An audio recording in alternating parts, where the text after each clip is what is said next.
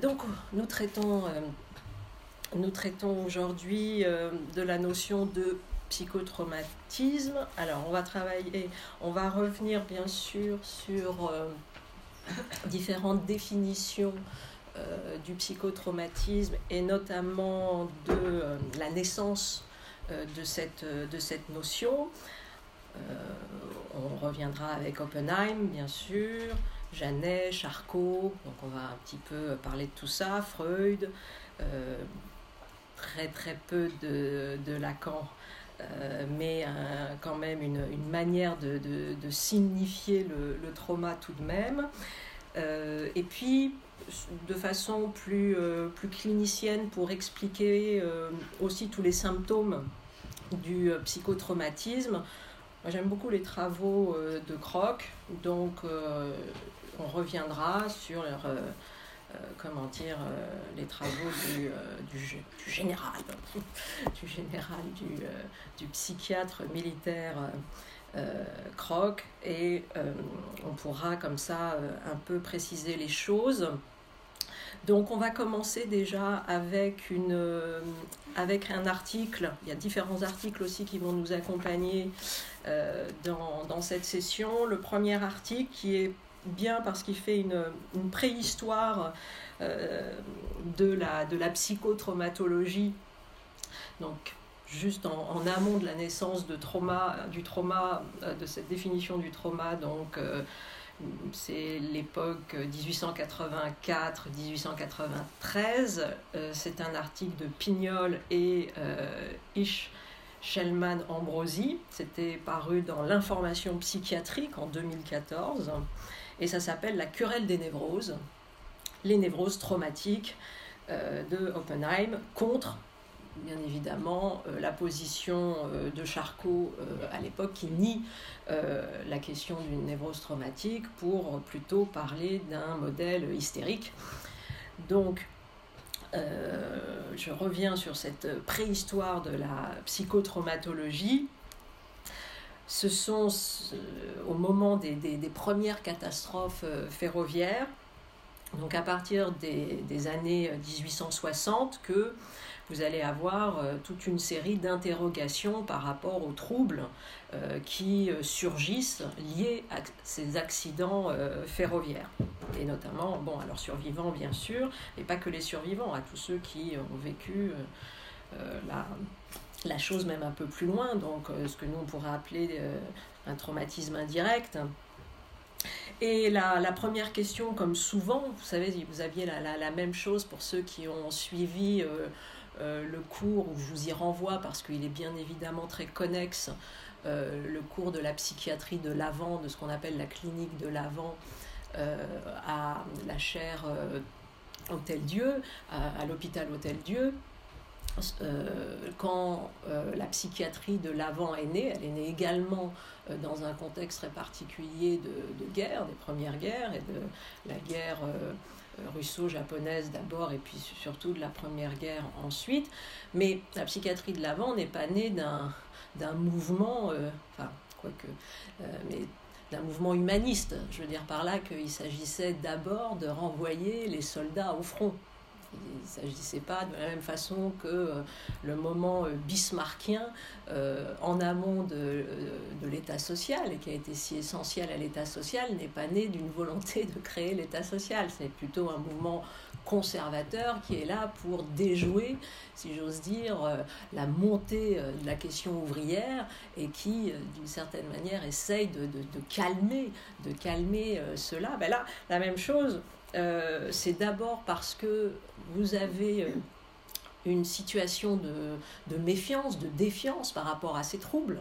C'est-à-dire que ces troubles, euh, d'abord, suscitent une ère du soupçon, comme on dit. C'est-à-dire, on pense qu'il y a simulacre. Et donc, et vous avez bien évidemment la question de l'indemnisation qui, se pose. Et c'est dans ce contexte que petit à petit, bah, non, le, on va dépasser euh, le simple fait de dire qu'il y a euh, euh une simulation frauduleuse, mais effectivement, le, texte le, rappelle bien, qu'il y a une véritable pathologie. Alors dans un premier temps, c'est le terme de traumatisme terme générique qui va être mis en place et les premiers experts qui sont sollicités sont d'abord des, chirurgiens et d'où le terme d'ailleurs de, traumatisme de façon un peu comme ça générique. Pourquoi? Parce que, euh, et là on renvoie à Eriksen, euh, qui euh, voilà, avait posé ce qu'on appelle le railway spine, hein, donc la théorie d'Eriksen, c'était tout simplement qu'il y avait une commotion violente et que il y avait donc une diffusion spine dans la moelle euh, dans la moelle épinière, puis au cerveau, euh, et puis euh, éventuellement une inflammation, éventuellement des micro-lésions, et donc éventuellement, à un moment donné, quelque chose qui serait de l'ordre d'un voilà, traumatisme. Et puis, petit à petit, on a vu que ça ne suffisait pas, puisqu'il n'y avait pas nécessairement de lésions euh, et puis qu'en plus il y avait une hypothèse euh, d'une composante émotionnelle due à la commotion qui faisait que euh, même sans commotion physique, il pouvait y avoir une commotion émotionnelle, un choc émotionnel. et, qui pouvait totalement être dessaisi même de la violence d'un choc, etc., etc. Et donc, on a avancé comme ça vers euh, la notion de euh, dérèglement euh, du système nerveux en l'absence de lésions objectivales et donc de dérèglement fonctionnel qualifié de, fonctionnel.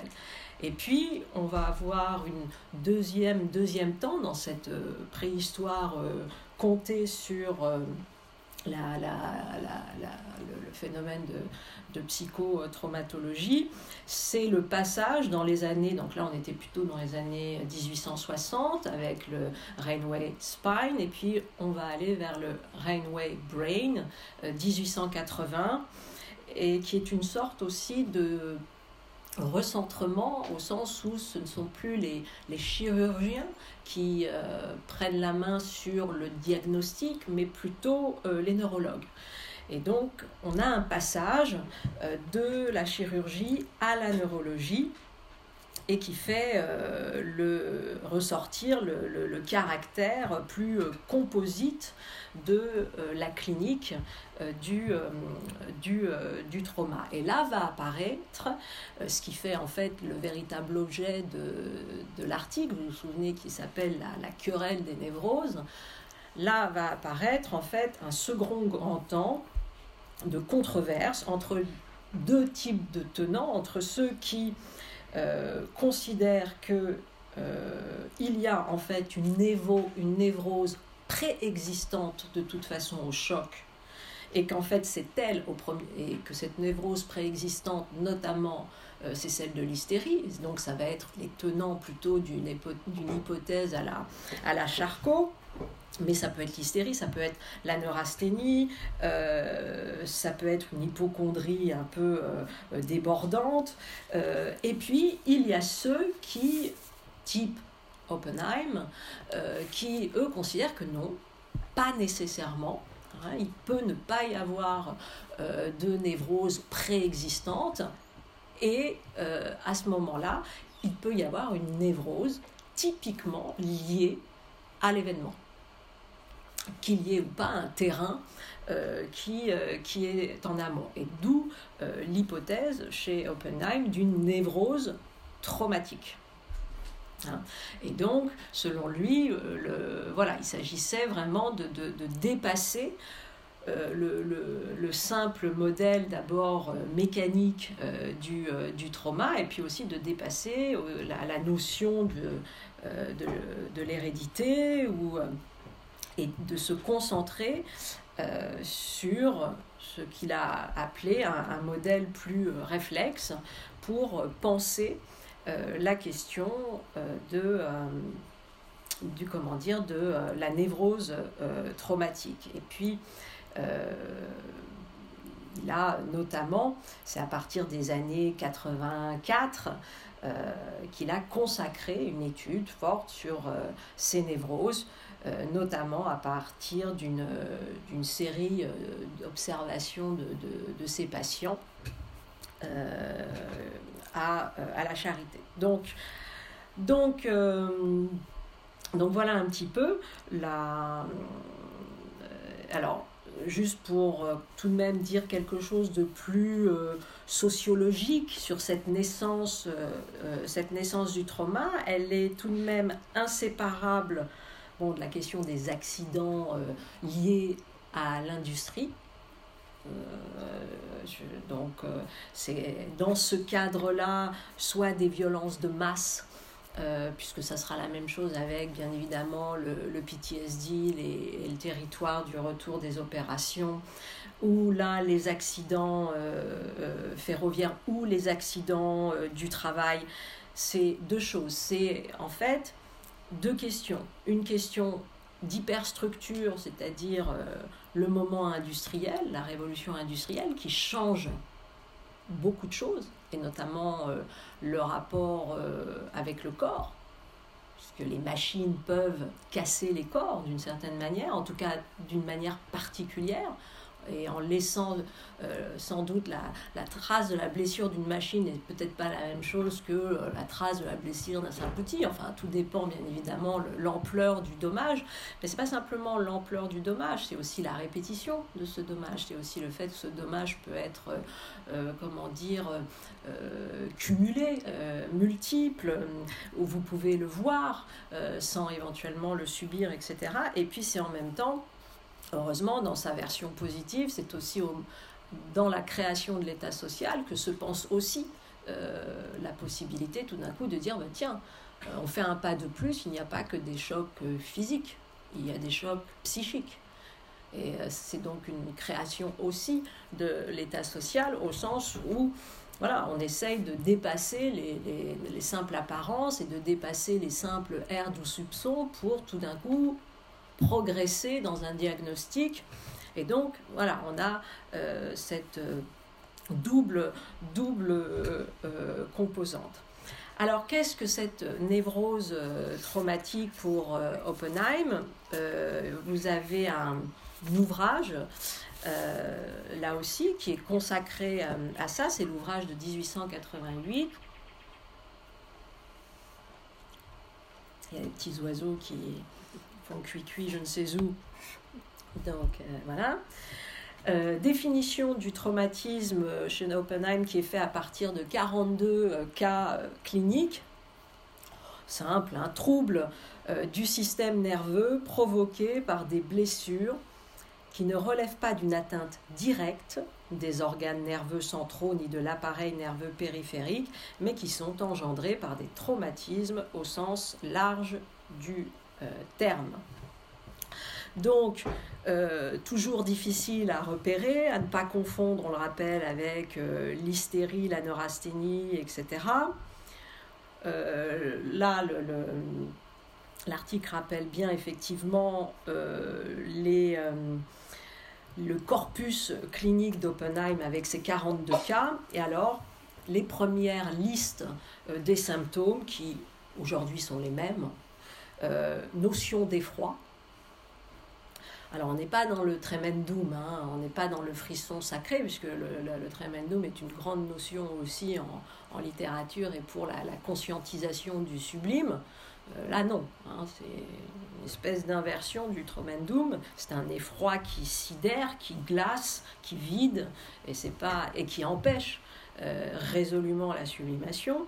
Donc notion d'effroi, euh, vécu de, de, l'événement. Donc on a euh, une rumination, euh, une incubation, ce sont des termes aussi qu'on trouve chez Charcot ou, chez Janet.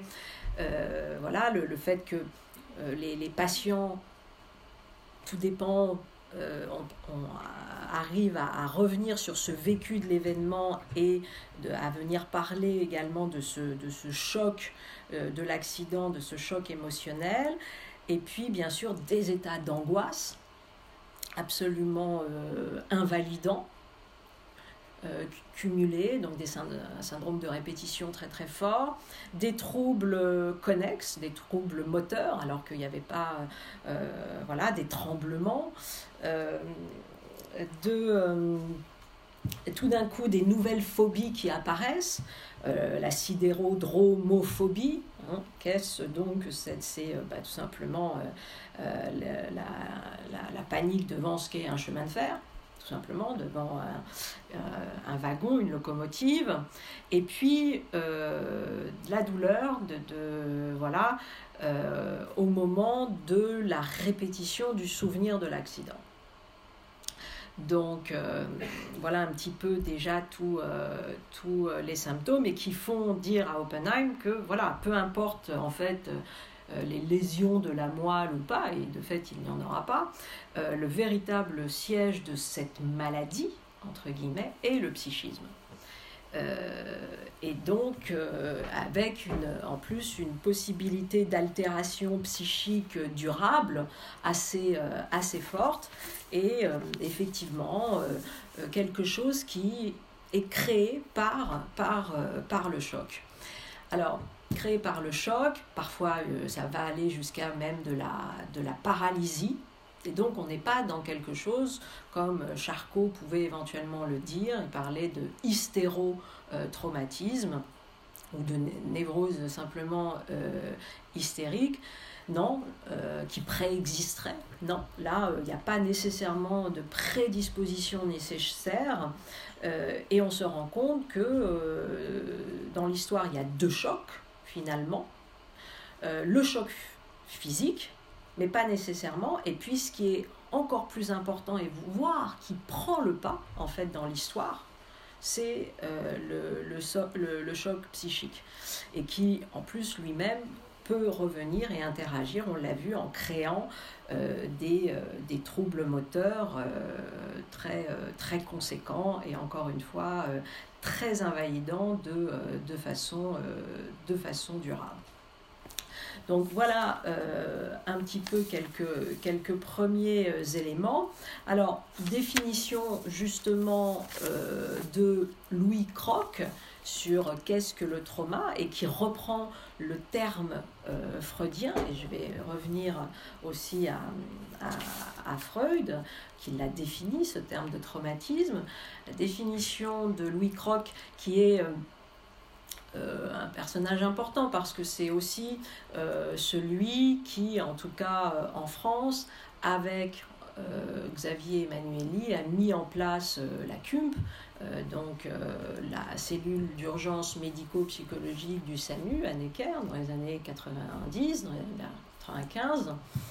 Et euh, euh, bien évidemment, parce qu'il déposait aussi, je l'ai dit, toute cette euh, psychiatrie militaire de l'urgence, des situations extrêmes, et il a transféré ce savoir lié à la psychiatrie militaire à une clinique de l'avant portée par, par les. Et juste, comment dire, une, une info, j'espère en tout cas, logiquement ça devrait se faire. Peut-être pas nécessairement avant l'été, mais en tout cas, j'espère cette année, on aura euh, avec la, la, psychiatre euh, référente euh, de, de, de, la, de la CUMP, sans doute une petite série comme ça de, de séances dédiées à, à, cela. Je sais qu'elle elle, voilà, elle serait assez intéressée, notamment pour. elle accepterait en tout cas de venir nous parler de, précisément de comment aujourd'hui on fait ce suivi euh, auprès des patients quand ils ont été touchés par un traumatisme et notamment aussi par l'écoute téléphonique et comment dans un, troisième, quatrième temps, on va venir euh, produire un, geste quand même au long cours euh, pour accompagner les, les patients dans, dans ce trauma. Donc définition de Louis Croc, vous trouvez dans tous ces, ces ouvrages, hein. phénomène d'effraction Hein, c'est le terme important et terme qui, fait, qui est véritablement freudien parce que c'est celui de, de 1920 dans Au-delà du principe de plaisir. Donc, phénomène d'effraction du psychisme et de débordement de ses défenses par les excitations violentes afférentes à la survenue d'un événement agressant ou menaçant pour la vie ou pour l'intégrité d'un individu qui est, qui est exposé comme victime, témoin ou comme acteur. Hein. Et donc euh, là aussi vous avez euh, euh, chez Krog vraiment les différenciations, un peu les gradations, et qui sont pas, qui d'emblée pourraient paraître des gradations d'importance, mais pas nécessairement. parce que vous pouvez avoir un traumatisme indirect ou un traumatisme vicariant et avoir un traumatisme très très fort alors qu'il n'est pas un traumatisme direct. Donc, c'est pas, euh, c'est pas l'histoire en fait. C'est ça qui est très difficile dans la clinique du trauma, euh, c'est que l'histoire n'est jamais écrite, n'est jamais écrite de comment le, sujet euh, va venir attraper cela. C'est extraordinairement compliqué. En revanche, il y a des grands, grands invariants. Hein, et un petit peu comme dans la, comme dans la clinique euh, du, euh, du deuil, où il y a des cycles, et on a repéré ces cycles, vous les connaissez, hein, euh, que ce soit le cycle de d'abord de la dénégation, que ce soit le cycle au contraire plus tard de la colère, que ce soit encore à un autre moment le, un cycle d'irréalisation, de, que ce soit un cycle euh, d'acceptation, etc. Vous avez tous ces cycles-là, on les connaît, mais de la même façon dans la clinique du deuil, on peut jamais en amont, enfin en tout cas moi c'est ma perception clinicienne, dire dans quel ordre les cycles vont se poser et si cette, euh, une fois que ces cycles ont eu lieu, ils sont définitivement passés, etc. Je trouve qu'à chaque fois, pour avoir suivi beaucoup de patients euh, dans des cliniques comme ça de deuil, chaque fois, le cycle est inventé par le sujet. Euh, certains commencent par la colère immédiatement, alors que d'autres euh, terminent par la colère. Euh, certains acceptent d'abord puis n'acceptent plus. et puis plus tard, bien évidemment, il y aura un phénomène d'acceptation, mais j'ai même des patients qui me disent ma façon d'accepter, c'est de ne pas accepter. C'est comme ça que je tiens. Donc il euh, n'y euh, a, pas de, Voilà. Mais en revanche, c'est vrai que tous ces passages sont vécus par le sujet. C'est un peu la même chose, je trouve, dans le trauma. Vous avez euh, une reviviscence du souvenir très forte, très violente. Donc chez tous les patients, vous avez répétition ou reviviscence du, du souvenir. et euh, ce que dit euh, Croc notamment, mais d'autres, le sentiment qu'il y a un corps étranger dans le système. Euh, il y a un corps étranger dans, dans le psychisme. Et il va falloir, et précisément, c'est ça le traumatisme, c'est qu'il y a une incapacité à métaboliser d'une certaine manière avec ce corps étranger.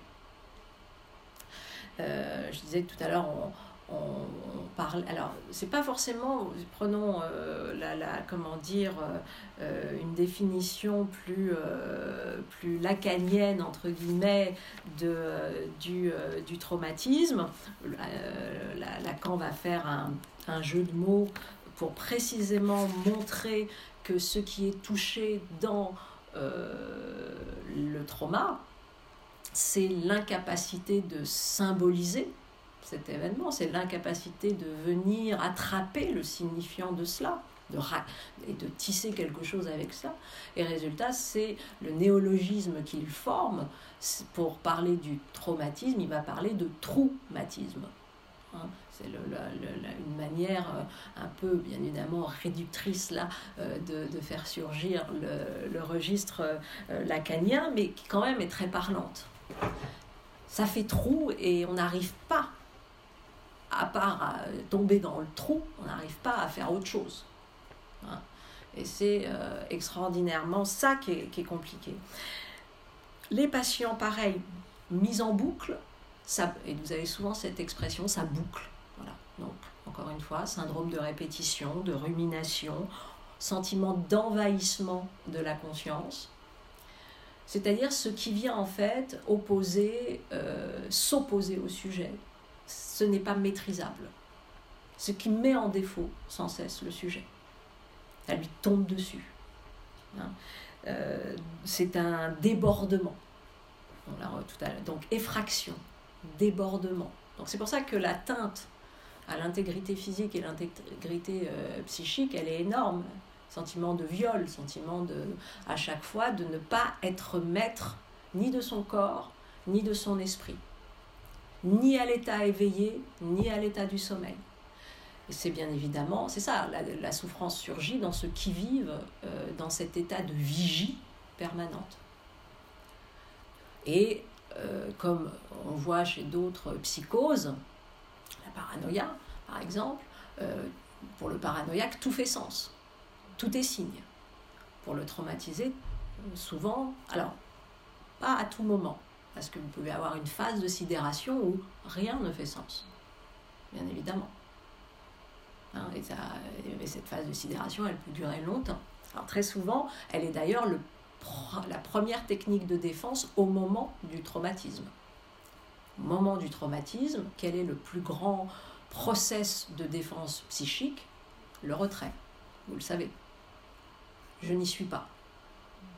Là, on peut être sûr qu'il y a un traumatisme. Le seul souci est toute la, difficulté qui est souvent mal comprise, bien évidemment, par ceux qui ne sont pas des, des cliniciens euh, du trauma, quand ils demandent euh, à une victime d'un traumatisme qu'est-ce qui s'est passé? Et qu'il y a une incapacité à dire ce qui s'est passé. Et ils ne comprennent pas, puisque c'était il y a une heure, deux jours, ou que sais-je, et que c'est tellement grave ce qui se passe que ça ne peut pas s'effacer. Or, bien évidemment, la, technique de défense quand il y a un traumatisme et qui oblige, ça oblige le sujet, pour se protéger, à se cliver et donc à être en retrait. Et donc c'est effacement sensoriel, euh, etc., Alors parfois que les choses perdurent et très souvent, et c'est ce que notamment Freud avait pu voir, sous hypnose, possibilité d'une reviviscence plus explicite, possibilité éventuellement d'une verbalisation, etc mais, euh, mais dans un premier temps, euh, mise, euh, mise en retrait. les techniques de défense sont différentes. Vous avez des techniques de défense qui plutôt renvoient à l'automation, c'est-à-dire le, fait de se mettre dans un, au contraire, dans une suragitation, dans, sans que ce soit, je ne parle pas de panique, il y a encore autre chose, hein, mais pilote automatique, commando, machinique. Hein, qui est une manière aussi, bien évidemment, de, de, traverser le, euh, le, trauma. Et donc, on a des sidérations, et, on a, et ça, ça renvoie à l'histoire, à la personnalité, à quantité de, de micro-critères qui, qui, ne sont pas euh, nécessaires, qu'il est très compliqué d'anticiper. Et ce qui fait que, la, la, voilà, comme toute... Euh, comme tout accompagnement, euh, la, clinique est très très singulière. Donc, envahissement de la conscience, déferlement des émotions, syndrome de répétition, la réalité de la non-maîtrise, sorte de rapt, hein, une impossibilité à symboliser les vêtements. Or, je rappelle que la symbolisation est pour l'homme, bon ben, c'est vital, donc euh, c'est vital puisque c'est la possibilité de, de, mettre à distance, tout simplement, et d'appréhender. Et, et euh, mais encore une fois, parce que qu'est-ce qui se joue quand euh, Louis Croc nous dit phénomène d'effraction du psychisme et de débordement de ses défenses par les excitations violentes d'un événement menaçant pour la vie, bien évidemment, c'est qu'il y a trauma parce qu'il y a réel de la mort. Alors il y a deux grands types tout de même, et c'est posé notamment chez Freud. Vous avez le traumatisme lié au réel de la mort, donc qui fait que c'est ça qui n'est pas métabolisable, qui n'en arrive pas à symboliser cela. cette menace terrible pour la vie immédiate. Mais il y a aussi chez Freud une autre définition du traumatisme et qui lui vient, si j'ose dire, de sa théorie de la sexualité et notamment de l'abus sexuel, c'est le traumatisme cumulatif, répétitif, où le réel de la mort n'est pas en jeu, mais ce qui est en jeu est euh, un tel niveau de maltraitance et de répétition euh, que euh, quelque chose, bien évidemment, et alors bien évidemment dans ce moment de l'enfance, pourquoi le, traumatisme est, si compliqué quand il se passe sur l'enfance? Parce que l'enfant n'a pas la, beaucoup de choses, mais notamment l'enfant n'a pas la même capacité de symbolisation. Et donc chez lui, ça fera encore plus trou, indépendamment du fait que, euh, bien évidemment, c'est un moment de développement et que donc il va se développer avec non seulement euh, des trous immenses, mais euh, avec une incapacité de comprendre qu'il est en train de se développer avec des trous immenses. Donc c'est il y a un niveau absolument absolument comment dire désastreux. donc qu'est-ce que autre grand intéressant voilà pour définir c'est qu'est-ce qu'un qu'est-ce qu'un un traumatisme? Euh, c'est euh, grand psychiatre, euh, là aussi psychanalyste, enfin médecin et psychanalyste autrichien, viennois, Otto Finichel, ou Finichel, je ne sais pas comment vous le. Si vous, voilà. moi je dis plutôt Finichel, mais voilà. Otto Finichel qui, donc là, a aussi bien défini euh, trois grandes euh, fonctions qui sont mises à mal par le psychotraumatisme et qui est euh, notamment bien rappelé aussi par, par Croc. trois fonctions, voilà, je trouve qui viennent bien nous expliquer ce qu'est le, le, psychotraumatisme.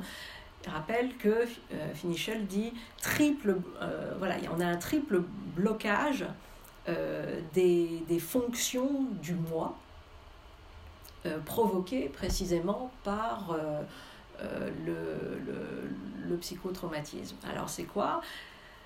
D'abord c'est ce qu'on appelle la fonction de filtration de, l'environnement. voilà. Précisément, le trauma va, bloquer ça, va bloquer cette capacité de, s'adapter à son milieu, cette capacité de, voilà, de, de, de créer une, une, stabilisation, entre guillemets, avec son, son, milieu, ce qui fait que beaucoup de, de patients vous disent d'abord qu'ils se sentent euh, isolés, qu'ils se sentent en incapacité de faire lien avec ce qui les entoure, que ça fasse sens. Euh, mais au sens que ça fasse sens, faut l'entendre de façon globale. Pas que ça fasse sens simplement mentalement, fasse sens c'est-à-dire que ça, ça, ça, ne passe plus par les sens. Et donc, si vous voulez, alors que les sens, bien évidemment, sont la première, nos premières par le sentir, le, le, le, comment dire, euh, le bruit, euh, l'ouïe, etc., le toucher, de manière de se stabiliser dans le monde. Ça, c'est atteint. Ça, c'est atteint dans le, dans le trauma. Donc, bien évidemment, euh, fonction de présence au monde qui est directement atteinte. Donc on parle parfois d'irréalisation, de repli, de voilà. Et puis ce qui est un peu la même chose, fonction euh, libidinale, bien évidemment, atteinte, c'est-à-dire qu'il y a une incapacité véritablement pour le sujet euh, traumatisé d'investir hein, son désir euh, dans la relation avec autrui, dans sa relation à lui-même. Une espèce d'auto-érotique euh, finie, arrêtée. Donc il y a une... Euh, et donc c'est ça aussi, c'est-à-dire que... Et c'est ça qui est violent dans le traumatisme, c'est que dans un premier temps, ce qui est atteint et ce qu'il va falloir restaurer, c'est euh, le, fait que le sujet se persuade qu'il peut y avoir une ressource à l'extérieur. Parce que dans un premier temps, il y a quasiment de façon malgré lui, hein, c'est pas volontaire bien sûr, mais le fait de, penser qu'il n'y a pas de ressources. Que c'est donc, euh, ce sera comme ça de manière définitive. Alors que bien évidemment, il y a une ressource. Mais donc, euh, ce qui est atteint, c'est une, véritablement une, question de confiance hein, qui est importante. Alors, des symptômes aussi, beaucoup de symptômes, on l'a vu. Euh, un affaiblissement, hein, une asthénie euh, absolument voilà, très forte. des troubles psychomoteurs, anxiété, parfois parfois, donc on l'a dit, soit une fonction libidinale totalement atteinte, soit une régression euh, libidinale. Euh, on peut parler à ce moment-là de puérilisme mental. Euh, altération de la personnalité plus ou moins, plus ou moins durable. sidération, euh, pour d'autres, je vous l'ai dit, ça peut être une fuite panique, euh, une agitation euh, sauvage, ou alors au contraire des comportements d'automate. Bref, on a de toute façon ce, grand système, si vous voulez, d'un phénomène de dissociation qui vient toucher le, sujet et qui, qui sépare d'une certaine manière euh, la, conscience. D'un côté, ce qui fait trauma, idée fixe, qui est là, et qui, ne, qui, est sans cesse dans cette puissance euh, d'envahissement de, possible, et puis le reste de la conscience qui n'arrive pas à métaboliser cette, espèce de, de chose qui est là. Et euh, alors, bien sûr, avec un tableau clinique qui peut aller jusqu'aux hallucinations. Euh, euh, je ne parle pas en plus des, des, des cauchemars de répétition, des, des, des points qui peuvent entraîner des, paralysies, etc., etc. Là, le, le, le... alors, voilà un petit peu des, des points. Et je voulais euh, aussi dire quelque chose, alors euh, un, peu, un peu différent, euh, sur. c'est vrai que je ne l'ai pas dit en, entrée. avant de, de revenir. attendez, non, non, non, non, non, je vais le faire à la fin parce qu'on va essayer quand même de garder une progression, une progression parce que c'est sur quelque chose qui renvoie de la résilience. On va essayer de, de, garder ça à la fin. Je reviendrai sur le, texte de Benjamin euh, sur pauvreté et expérience, euh, texte de 1933, euh, qui est tout à fait intéressant. Et je nous renvoie là à un autre un autre comment dire, article de Schneider euh, intéressant sur, on va dire, une toute petite cartographie des psychothérapies du, du, trauma. Une petite vue d'ensemble là-dessus, sachant que j'ai tout à l'heure cherché, mais je n'ai pas, je n'ai pas trouvé, comment dire, les résultats sur une ouh là là, je suis fatiguée, hein, euh, sur euh, une étude, enfin c'est pas une étude, euh, sur un essai qui est lancé depuis 2016 à la PHP Salpêtrière, porté par, par le professeur Alain Millet par le professeur Alain Millet de la, de la Pitié Salpêtrière. Donc c'est Millet et Brunet qui ont, euh, j'avais assisté d'ailleurs il y a deux ans maintenant, euh, je ne sais plus si c'était à la Salpêtrière ou si c'était à l'hôpital Georges Pompidou, de mémoire plutôt à l'hôpital Georges Pompidou. Ils étaient venus euh, présenter leur, leur essai.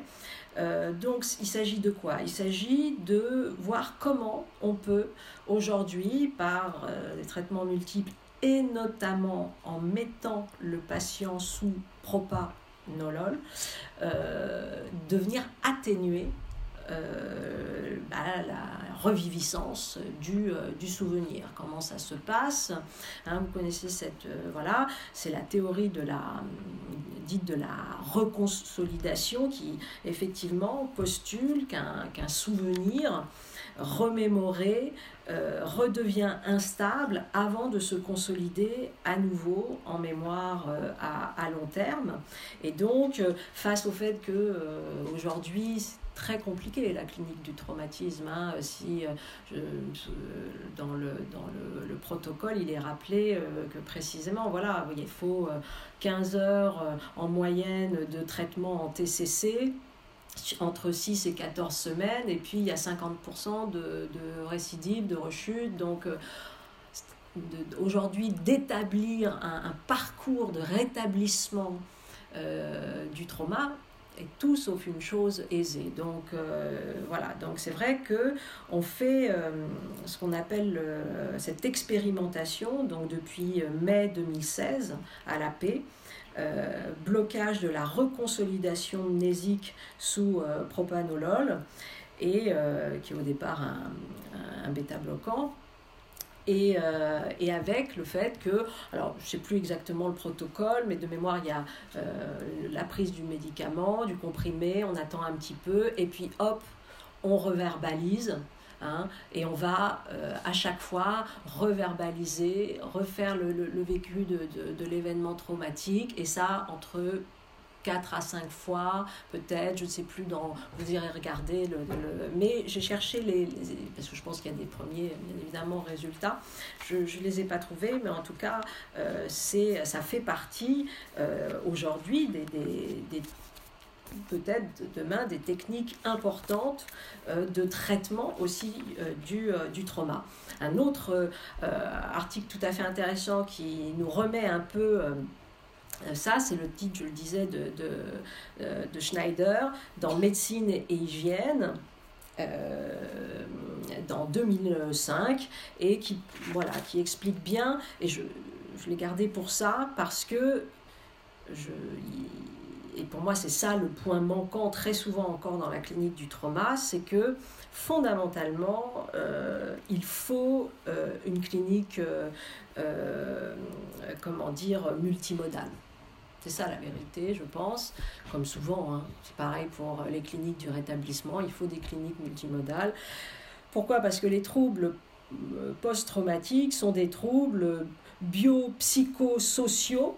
Euh, et euh, il s'ensuit euh, que les, traitements qui réussissent le mieux sont précisément des modèles qui sont basés sur, bien sûr, euh, une solide théorie de la thérapie, mais avec des stratégies multimodales, donc à la fois psychothérapeutiques, pharmaco, bien sûr, thérapeutiques, mais aussi sociaux, thérapeutique, physio, euh, créative pour certains, euh, certaines euh, plutôt orientées sur le corps et, moins sur le langage, tout dépendant le, patient.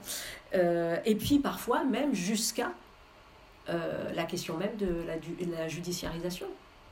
Je veux dire, aujourd'hui, la judiciarisation peut être une étape dans le parcours thérapeutique à différents niveaux. Donc on voit euh, vraiment hein, qu'on comprend qu'il faut aujourd'hui attraper ça de façon euh, euh, beaucoup plus holistique que ce soit pour les, les, traumatismes directs ou pour les traumatismes dits secondaires ou dits indirects ou dits vicariants. Bon, alors là justement, je vous cite très très rapidement quelques techniques pour traiter euh, ces psychotraumas. Alors, ce qu'on appelle le stress inoculation training. Qu'est-ce que c'est euh, C'est d'enseigner aux patients une variété de techniques pour gérer l'anxiété. Bon, une sorte de sophrologie très très adaptée. respiration contrôlée, relaxation des muscles, capacité de d'arrêter la rumination. Donc arrêter de penser, euh, restructuration cognitive, euh, préparation au stress, jeu de rôle, etc. Donc ça, c'est une des techniques assez, assez utilisées. Il y a tout ce qu'on appelle la thérapie d'exposition exposure euh, therapy, donc euh, où là bah, c'est euh, fait d'affronter de façon répétitive la verbalisation et l'événement en détail. C'est enregistré sur, sur un support et puis le patient réécoute quand il est notamment à son, à son domicile. Et euh, bon, euh, on a effectivement, euh, voilà, des, chez certains des gains. Bon, vous avez tout ce qui renvoie au flooding, c'est-à-dire à, l'immersion, à l'implosion qui confronte le patient avec sa situation la plus redoutée, à la fois dans la vie réelle ou dans son imagination. Donc là aussi, ça c'est véritablement les TCC, quoi. C'est vraiment les thérapies euh, comportementalistes, cognitivistes, qui sont assez utilisées en, PTSD. Oui, je reviendrai sur euh, euh, la, la, définition, on va dire, surtout depuis le DSM-3, comment dire, définition DSM-3 et DSM-4 de qu'est-ce que un psychotraumatisme. Euh, troubles présentés par une personne ayant vécu un ou plusieurs événements traumatiques ayant menacé leur intégrité physique ou psychique ou celle d'autres personnes présentes ayant provoqué, là les mots qui sont utilisés c'est une peur intense, un sentiment d'impuissance, de l'horreur, et euh, bien sûr ayant développé des troubles psychiques par rapport à ça. Donc depuis, euh, on a euh, la névrose traumatique qui est le PTSD posé depuis les années 80 dans le, dans le DSM, dans le manuel diagnostique et statistique des troubles mentaux. Autre technique, la restructuration cognitive qui, elle, se centre sur les pensées euh, dysfonctionnelles et les erreurs cognitives. Et là, euh, les patients sont encouragés à développer des pensées alternatives rationnelles et à réévaluer euh, les croyances au sujet d'eux-mêmes, du trauma et du monde. On voit d'ailleurs que ça renvoie à nos, notre triple blocage, hein, nos fonctions du moi qui sont bloquées. Ce que souvent on entend, peut-être qu'il y a des, euh, des, cliniciens dans la salle, moi je sais que beaucoup de mes patients euh, l'ont fait, en tout cas bon, le MDR, bon, qui ces dernières années il y a une espèce de montée comme ça hein, importante sur euh, le MDR, cette technique dans, dans, dans, dans laquelle le, patient exécute des mouvements oculaires en même temps qu'il il va venir repenser euh, cette, euh, euh, le, le, trauma avec des là aussi, bon, on en parlera peut-être dans la session des questions, des effets qui, varient. voilà, souvent, je dirais, des effets immédiats qui sont peut-être liés d'ailleurs à une fatigue oculaire, donc le patient dort. Non, je rigole, mais, bon, il y a un effet. Moi, j'ai vu ça chez mes patients après deux, trois séances où il y a une espèce d'apaisement, comme si quelque chose se jouait. Voilà. Et puis, bon, ça repart un peu plus tard et c'est pas durable, quoi. Donc, c'est un peu. Euh, voilà, ce sont des techniques, je dirais, qui sont. Euh, généralement euh, fructueuses, comme souvent les TCC dans, dans le moment, qui viennent d'abord calmer, est-ce que c'est par un effet placebo ou tout simplement par un effet mécanique, qui viennent calmer le patient, sur le long terme, ça, euh, ça a des difficultés. Ça a des difficultés parce que ne serait-ce qu'au simple, un, simple signal, le truc se remet en boucle et donc on voit très très bien qu'il y a une nécessité de métabolisation, de symbolisation euh, qui ne se fait pas et qu'il faut arriver à faire. Et, et bien évidemment, ce qui est très compliqué, c'est le lâcher-prise, je dirais, du patient euh, par rapport, et c'est la même chose qu'on a dans toutes les maladies, par rapport à ce mythe de la rebours. Euh, c'est-à-dire le fait de dire, moi, je, veux juste revenir comme avant. Quoi. Bon, et ça, c'est quelque chose contre lequel on, il faut évidemment pas se bagarrer, mais qui est véritablement l'impossibilité, puisque ce qui fait, ce que fait le trauma, c'est de l'irréversible de toute façon c'est irréversible et on ne refera pas euh, le chemin en arrière. Et c'est là où, euh, euh, quand Guillaume, qui n'a pas travaillé sur le trauma, est, est, une, est un, je trouve, un, auteur à de nouveau à aller ressolliciter parce qu'il a raison de dire voilà, la maladie, c'est la nécessité d'une nouvelle norme de vie à inventer. c'est véritablement le cas pour le trauma. Il va falloir inventer quelque chose et non pas croire qu'on peut effacer on n'efface pas, on ne peut pas effacer, et, euh, on ne reviendra pas euh, en amont. Et c'est ça qui est, euh, c'est ce deuil-là. C'est pour ça qu'il y a aussi une partie, bien évidemment, de, deuil très importante dans tout parcours, dans tout parcours trop traumatique. toc toc toc. Alors, oui, euh, autre texte qui est très important, je ne vais pas le, mais je vous le dis parce que, euh, bon, comme souvent, les textes de, de Roussillon sont quand même très didactiques. donc c'est un texte, hop, hop, hop, jalon et repère de la théorie psychanalytique du traumatisme psychique de René Roussillon qui vous refait un peu les trois grands temps euh, de conceptualisation euh, chez Freud euh, de la notion du trauma. Je l'avais dit tout à l'heure un peu rapidement. D'abord le fait que ça surgit d'une théorisation liée à la sexualité et aux abus sexuels. notamment durant l'enfance. Et puis après, il y a une extension de cette définition du trauma avec, je vous l'avais dit, le fait de dire le trauma ne peut ne pas nécessairement être lié à un choc, un événement, mais au contraire être dans le fait euh, d'une détresse qui revient parce qu'on est pris au piège d'un système relationnel toxique. Et ça, c'est véritablement aussi, et c'est pour ça d'ailleurs que la clinique du trauma aujourd'hui nous enseigne beaucoup de choses sur des situations euh, typiques du monde du travail, harcèlement, etc., ou des situations de perversion qui, en apparence, ne sont pas traumatiques. Il n'y a pas d'événement. Et pourtant, bien évidemment qu'il y a quelque chose d'un trauma qui se joue.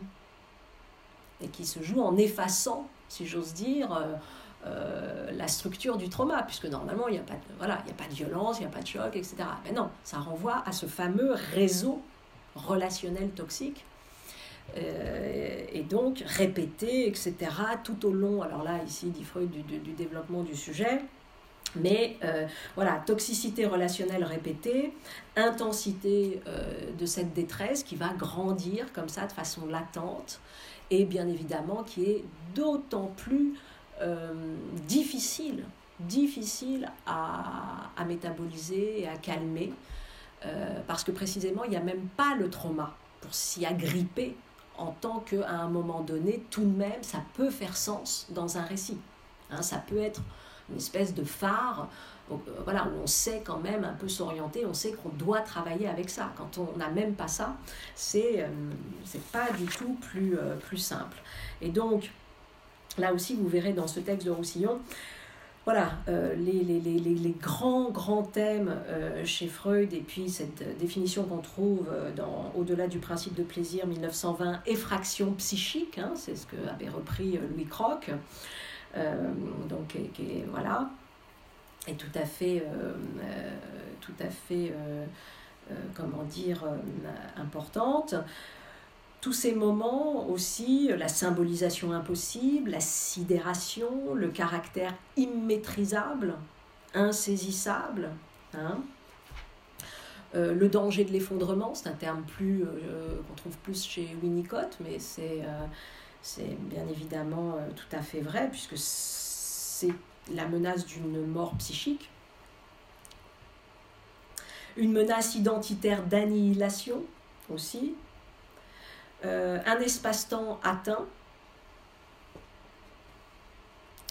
euh, certains parlant même d'état de mort de la subjectivité.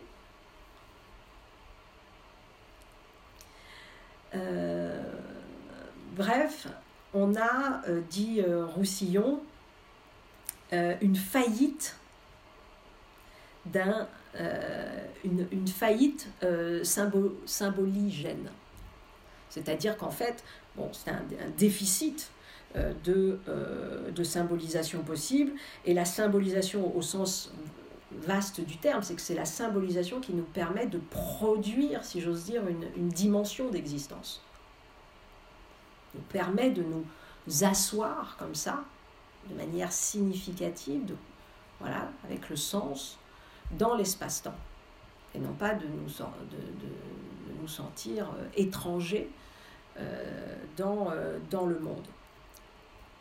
Et puis, euh, dernier, euh, euh, dernier temps de la définition qu'on trouve aussi chez Freud, c'est l'homme, c'est, Moïse, 1939, où là, Freud va aussi développer une petite différence, enfin c'est, on est toujours sur une définition du trauma, mais avec euh, tout un jeu sur les impressions éprouvées euh, lors de la petite enfance, oubliées et qui bien évidemment viennent porter des atteintes précoces euh, au, moi, des blessures narcissiques dont il est compliqué de, de, se relever et qui vont renforcer sans cesse voilà, les opérateurs défensifs du sujet euh, puisque euh, le déni, le clivage, l'omnipotence, la projection, l'idéalisation, etc., sont bien évidemment aussi euh, des opérateurs défensifs du sujet. Donc ça, c'est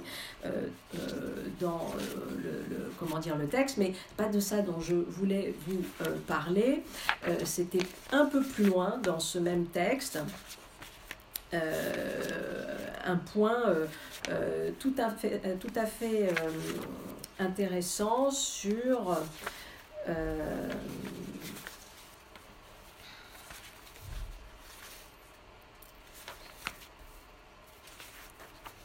sur comment dire euh, la résilience sur euh, bah, alors à ce moment-là qu'est-ce qu'on fait quand même? Qu'est-ce qu'on fait? Et, ce, et Roussillon parle des, des, voilà, des besoins du moi et qu'est-ce que les besoins du moi C'est l'ensemble des conditions intra et intersubjectives requises pour qu'un sujet puisse faire ce fameux travail de métabolisation de son expérience traumatique Euh, et là, c'est presque du, euh, du Winnicott, même si c'est pas c'est du Roussillon, mais c'est presque du Winnicott au sens où vous vous souvenez euh, que Winnicott parle de handling, de holding.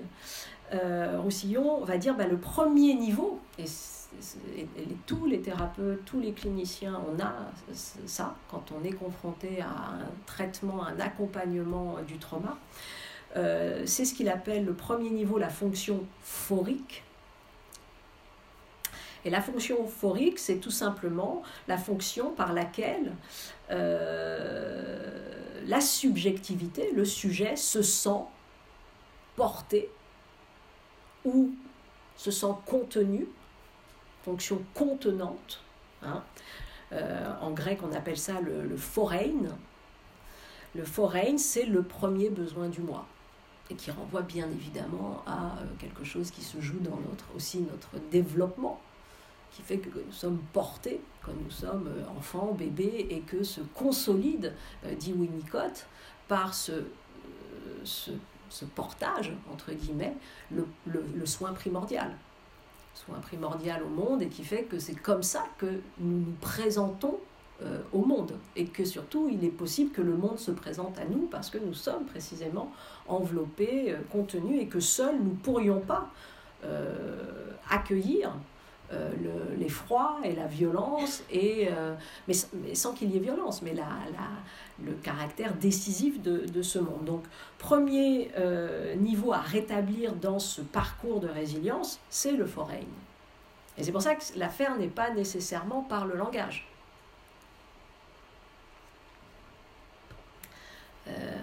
Il y a quantité d'autres manières pour rétablir déjà ça qui passe peut-être pas par le langage.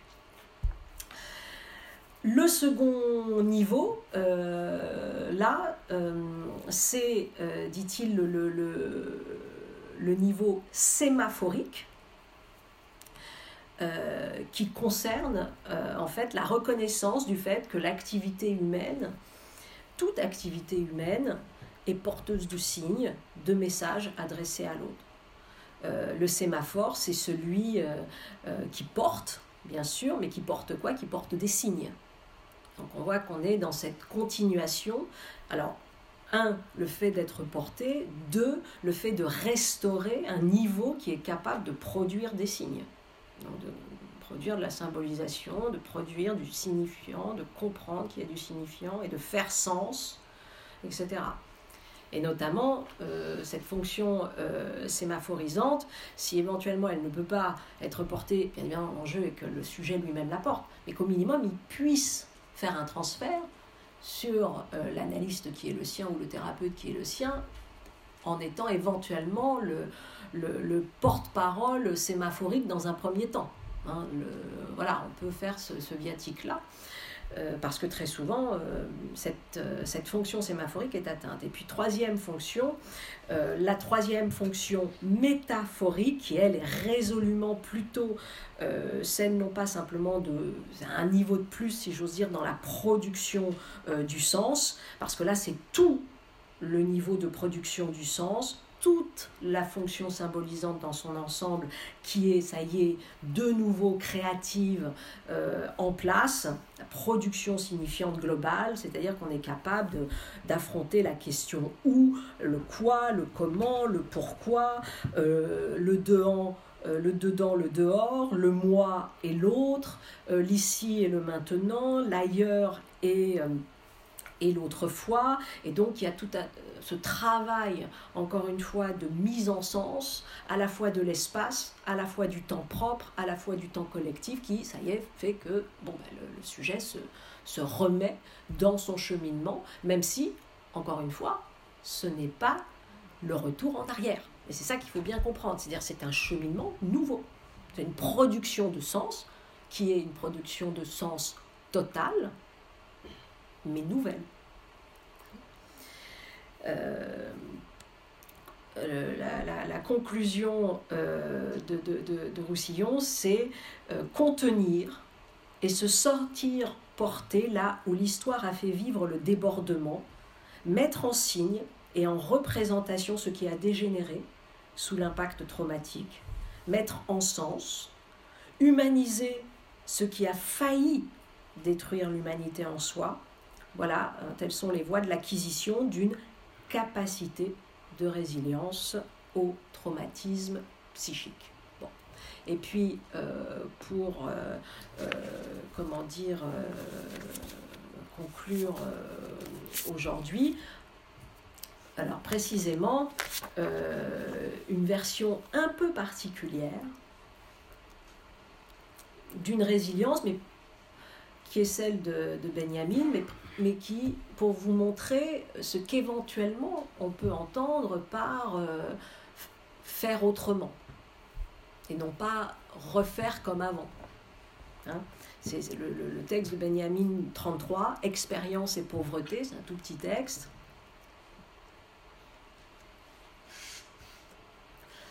Euh,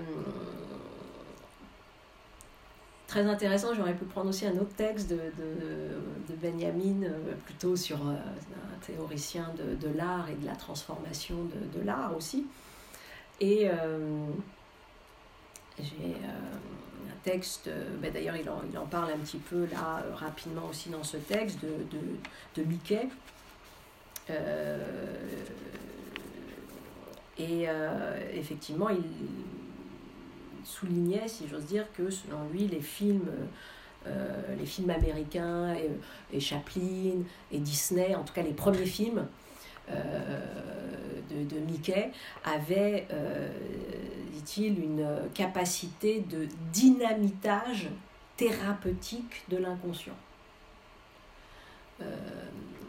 et bah, c'est vrai que alors qu'est-ce que ça veut dire? Ça veut dire que jamais, je dirais, ni chez Chaplin, ni en tout cas dans les, les, premiers films totalement burlesques de Mickey, vous avez un déni de la violence de la réalité. Je dirais même que c'est assez comment dire, ça déborde pour le coup. Bon, euh, et en revanche, quelque chose est fait avec ça, euh,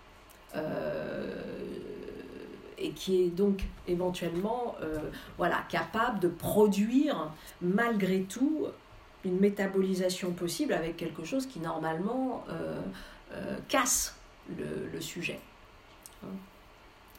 Et c'est assez flagrant chez, chez Chaplin. Bon. Et quand j'avais, comment dire, euh, dans Les Irremplaçables, j'avais voulu justement rappeler que une des, figures du, connais-toi toi-même et, euh, une des euh, possibilités de la mise en place de l'individuation, etc., c'est la vis comica, c'est la force comique. Je pense que voilà, on pourrait tout à fait dire que la vis comica est un dynamitage thérapeutique de, de, de l'inconscient et que c'est absolument nécessaire pour se stabiliser dans le monde au sens de d'avoir le sentiment que le monde et soi, on est dans le même plan. Alors, euh, dans ce texte de 33, euh, il commence par la valeur euh, ancestrale de l'expérience. Et que d'une certaine manière, ce qui a fondé la civilisation et ce qui a fondé l'avant modernité, c'est ça, c'est cette expérience, d'autres pourraient dire la tradition, d'autres pourraient dire la, la stabilité, entre guillemets, d'un vécu et d'une capacité de dire, bah tiens, les choses se passent comme ça, euh, et qui est donc une manière de voilà de, d'amener les uns et les autres dans, dans, dans le monde. Euh, porté par euh, la fable du vieil homme sur son lit de mort, etc. Ça commence comme ça, le texte. Le vieil homme fait croire à ses enfants qu'un trésor est caché dans la vigne. Euh, ils n'ont qu'à chercher, les enfants creusent, de trésor. Et puis vient l'automne, vient la vigne, euh, vient, entre guillemets, euh, autre chose, c'est-à-dire que le temps passe, le temps a fait son œuvre, le travail a fait son œuvre, et donc les, les, enfants comprennent que la vraie richesse, c'est ça, c'est le fruit de l'expérience, c'est le temps, euh, c'est quelque chose comme ça qui, qui va surgir, mais qui va surgir dans une sorte de linéarité anticipable, mais irréductible. Très bien. Bon, euh, et c'est euh, voilà. Euh, l'expérience, dit Benjamin, on savait exactement ce que c'était. Toujours les anciens l'avaient apporté aux plus jeunes. Voilà, une espèce de, bon. et puis, et puis une espèce de fracas qui arrive et qui est la guerre de 14-18. Et, et c'est posé comme ça dans le texte. Une chose est claire, le cours de l'expérience a chuté. Euh, une seule génération qui a fait cette expérience de la fin de l'expérience. Euh, précisément comment par l'une des plus effroyables expériences civilisationnelles, une guerre, une grande guerre mondiale. Et, euh, et voilà que c'est comme ça d'ailleurs qu'on a eu, c'est au même moment que euh, alors c'est un petit peu avant la, naissance, on l'a vu, de la clinique du trauma, mais revivifié quand même grandement avec la Première Guerre mondiale, bien sûr, le, retour, des opérations, euh, le retour du théâtre. Euh, et n'a-t-on pas alors constaté, dit-il, que les gens revenaient muets du champ de bataille? Et donc c'est voilà, voilà ce que c'est, on pourrait dire si on veut raconter, euh, tiens, qu'est-ce que le trauma C'est ça? Le trauma, c'est l'immensité, entre guillemets, de l'expérience, l'immensité de l'autre côté de l'incapacité à symboliser cette expérience. Voilà. C'est ça qui se joue. La plus grande expérience vécue ne peut pas être dite. Qu'est-ce qui, se passe? Ça fait trou, hein, si on reprend le, terme lacanien. Et donc c'est ça qui se joue. comment on fait pour euh, dépasser ça? Comment on fait pour pour enfin de nouveau faire expérience? Parce que non seulement ça n'a pas fait expérience, mais alors en plus, il y a une atteinte durable sur la capacité de faire expérience. Derrière, rien ne, fera plus expérience. Et c'est ça qui fait que c'est invivable. Rien ne fera plus expérience. Donc, euh, et là dans le texte, il ne revenait pas plus riche, mais plus pauvre en expérience. Euh, et, euh, et, voilà qu'il dit, ben voilà, de nous, qu'est-ce que, cette modernité naissante de l'après-guerre c'est que ce n'est qu'un monde de ruines, ce n'est qu'un monde où toutes les expériences, entre guillemets, ont trouvé leur fin d'une certaine façon. Euh, car jamais expériences acquises n'ont été aussi radicalement démenties par l'expérience stratégique euh, que l'expérience stratégique par la guerre de position, mais pas que, pas que. La modernité, ça n'a pas été que ça, ça a été aussi l'expérience économique par l'inflation, boum. Euh, l'expérience corporelle par l'épreuve de la faim, boum. Euh, l'expérience morale, dit-il, par les manœuvres des gouvernants, on pourrait dire simplement les hommes. Donc tout, tous les points sont absolument, euh, comment dire, détruits. Et donc vous avez, voilà, minuscule et fragile corps humain qui n'est plus apte à, à faire expérience et l'effroyable déploiement de la technique plongea les hommes dans une pauvreté tout à fait nouvelle. Bon, qu'est-ce qu'on fait? Et c'est là où euh, Benjamin va essayer de retourner, entre guillemets, cette barbarie, c'est le terme qui est utilisé, nouvelle espèce de barbarie, nous le disions pour introduire une conception nouvelle, positive de la barbarie. Car à quoi sa pauvreté en expérience amène-t-elle le barbare? Elle l'amène à recommencer au début, à reprendre à zéro, à se débrouiller avec peu, à construire avec presque rien. C'est un peu Jean Kalevitch avant l'heure le presque rien. Voilà, il faut aller chercher le presque rien. Euh, et avoir cette capacité de la table rase possible, mais surtout euh, la, capacité de, pouvoir construire à partir de zéro. De, pouvoir faire avec, euh, rien avec euh, peu. Euh, et donc c'est quasiment une, une, une posture, comment dire, à, à la Diogène. on a d'ailleurs dans, comment dire, un, autre article que je vous avais sélectionné, mais bien évidemment, je ne sais plus où il est. Euh, de, euh, d'Antonia Birnbaum sur précisément euh, ce texte de, de, Benjamin, où Antonia Birnbaum voilà, rappelle que l'enseignement, quel est l'enseignement entre guillemets de Benjamin, c'est que voilà, la modernité, c'est cette pauvreté d'expérience qui va se jouer et ça va être l'apprentissage d'arriver à faire expérience avec peu et, euh, et, précisément, voilà, elle, reprend le, le la, j'avais dit, le, le, précepte un petit peu cynique de Diogène.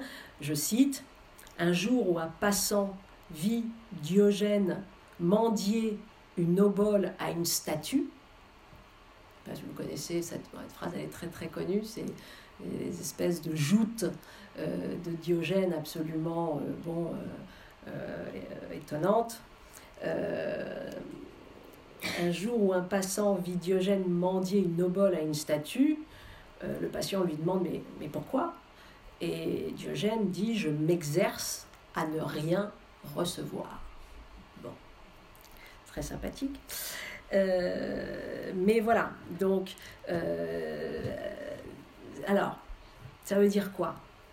Et alors, qu'est-ce que dit euh, Benjamin dans ce texte? Il dit il va aller chercher, si j'ose dire, des des tuteurs de résilience un peu particuliers. Qui sont ces tuteurs de résilience un peu particuliers? Descartes, Einstein, euh, Klee. Pourquoi? Parce que euh, Newton. Euh, parce que ce sont tous des constructeurs, entre guillemets, du zéro. Des constructeurs à partir du zéro. Ce sont tous des spécialistes de la table rase. Et, euh, et, là, il y a quelque chose d'un geste euh, absolument essentiel euh, pour dynamiter le, trauma, d'une certaine manière. Et comment, comment il définit ces personnages? Je trouve vraiment très très très juste parce que ça me rappelle totalement Hugo dans les, les, comment dire les, les ces, différentes, euh, ces différents écrits sur la, sur la politique. Euh, voilà. Euh, il se caractérise, dit-il, à la fois par un, un manque total d'illusion. Donc c'est la sortie véritablement de l'illusion. Je crois que de toute façon, c'est vrai pour le trauma et c'est vrai pour la vie. Hein. c'est quand même le chemin de la résilience de manière globale, c'est la sortie de l'illusion. Donc c'est et que c'est tout sauf simple et, voilà la complexité, totale illusion sur leur époque notamment, et par une adhésion sans réserve à celle-ci. Et donc c'est ce mélange très particulier euh, de, je dirais, de, de, capacité de désenchantement euh, profonde et en même temps de sublimation possible de ce désenchantement dans le sens où tout de même il y a une forme d'adhésion, voilà, une forme de, présence.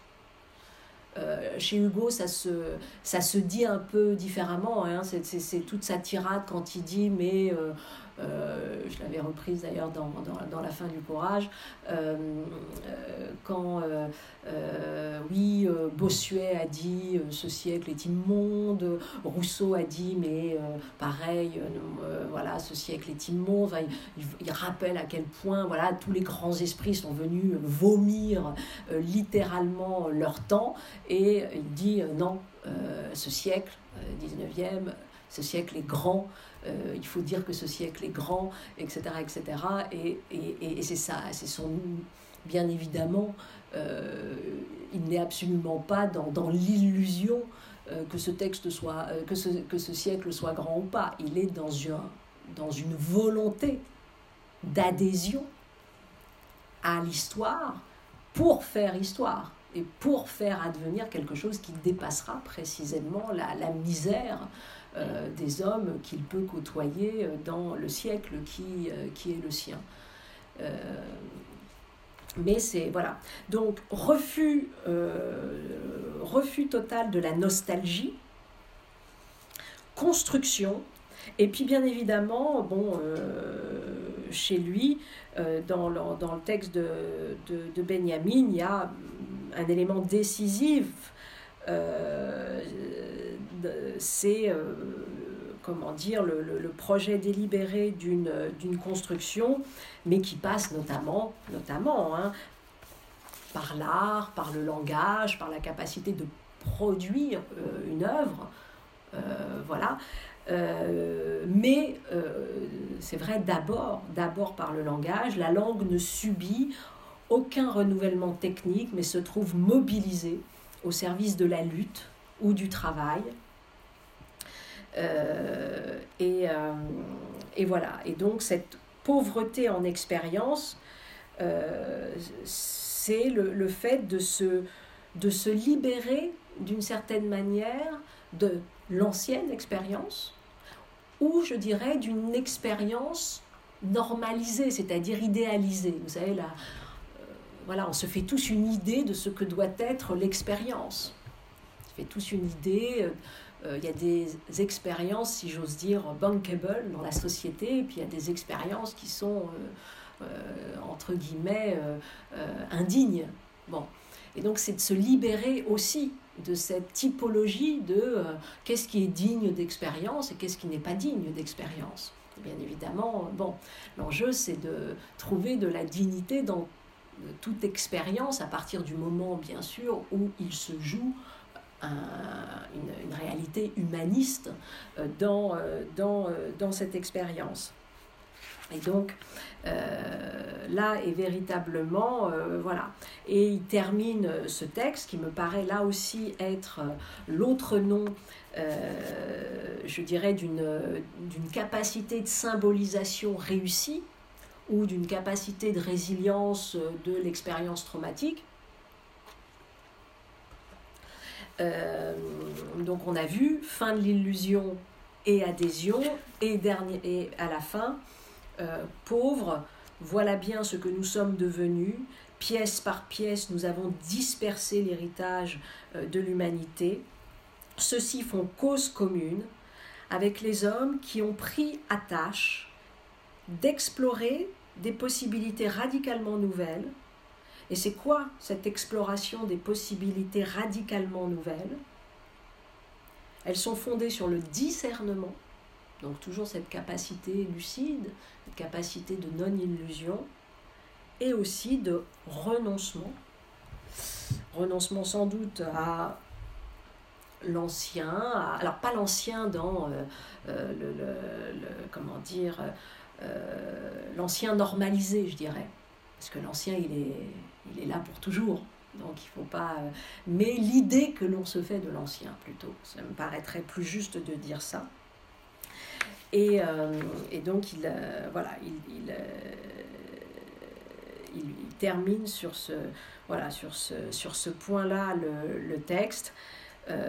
Dans leur bâtiment, leur tableau, leur récit, l'humanité s'apprête à survivre s'il le faut à la disparition de la culture. On est en 1933. et surtout, elle le fait en riant. Ce rire peut parfois sembler barbare, admettons. Il n'empêche que l'individu peut, de temps à autre donner un peu d'humanité à cette masse qui la lui rendra un jour avec euh, usure. Alors c'est tout sauf, euh, si j'ose dire, un texte euh, joyeux. C'était aussi pour ça peut-être que je, voulais l'attraper, parce que pour dire à quel point la résilience du trauma est dure, mais en même temps, euh, et ce que je, toujours pensé d'ailleurs, je pense que la vérité de la cure n'est pas la réparation. Euh, au sens de euh, comme on pourrait réparer un objet et on répare un objet et puis donc l'objet remarche comme il avait marché la veille. Quoi. C'est dans ce sens-là que je veux dire donc vraiment une, une notion de, de, très littérale, non dynamique de la réparation. Je pense que la vérité de la cure, c'est la création. Et donc c'est très différent. Euh, et, donc si la vérité de la cure est la création, c'est véritablement, comme dit Canguilhem, voilà, c'est la, la capacité de construire encore une fois une nouvelle norme de vie si on prend son thème. Si euh, on va euh, plutôt ici dans, euh, avec Freud, avec Croc, avec Roussillon, c'est plutôt la capacité de, de, sublimation, de métabolisation, hein, de, de, redécouverte de la fonction métaphorisante et sémaphorisante, mais véritablement, ou la table rase, je trouve ça extraordinaire d'une certaine manière de se dire que nous pouvons avoir comme tuteur de résilience un Newton, un Descartes, un Einstein. Euh, parce que voilà, ça nous remet aussi dans la nécessité, encore une fois, de, de, venir mettre au travail cette puissance de création. Et bien évidemment, qu'est-ce qui est atteint dans le trauma C'est la puissance de création. C'est pas, euh, euh, c'est que très souvent, euh, le, sujet a le sentiment d'être simplement piégé à tout jamais et, n'est plus dans, la, dans cette certitude de, de, confiance physiologique envers lui-même et de conscience, de, de confiance mentale, entre guillemets, envers les autres, en se disant, tiens, je vais pouvoir être de nouveau une, une puissance d'émergence, puissance d'événement, qui ne soit pas en plus, euh, euh, qui soit simplement producteur de joie, etc. Et ça qui, est atteint. Et le, le, le, rôle du thérapeute, je pense, est, est, est la clé pour essayer de voilà, de refaire, de, non pas de refaire naître, mais de faire naître euh, voilà, cette fonction-là. Voilà, à vous maintenant pour, euh, les questions, les, euh, les remarques.